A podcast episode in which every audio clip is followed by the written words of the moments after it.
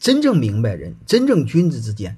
为什么只讲规则？为什么不讲所谓道德感情？难道他们真的没有人情味吗？难道他们真的没有好朋友吗？难道他们真的是很冰冷、很冰冷吗？我再问你一句话：我们在规则之上的感情是真的还是假的？不讲规则的感情是真的还是假的？你包括我们太多的人，你俩好朋友，只要一借钱，朋友没了。为什么？你一给他要钱，就把他给得罪了；你不借钱，也把他给得罪了，是这回事吧？那是真朋友假朋友。所以，当把这些事看透之后，你都全明白了。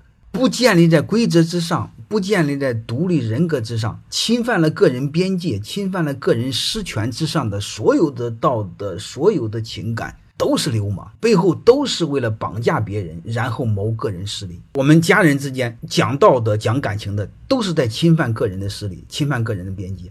说的所谓的不忠不孝了，所谓你得养我了，所谓的你该结婚了，各位你会发现，全是侵犯的个人边界。一侵犯了个人边界，你都没有独立人格。太多人不明白，不明白，慢慢就被奴化。奴化的结果是一代人绑架一代人。你说悲哀不悲哀？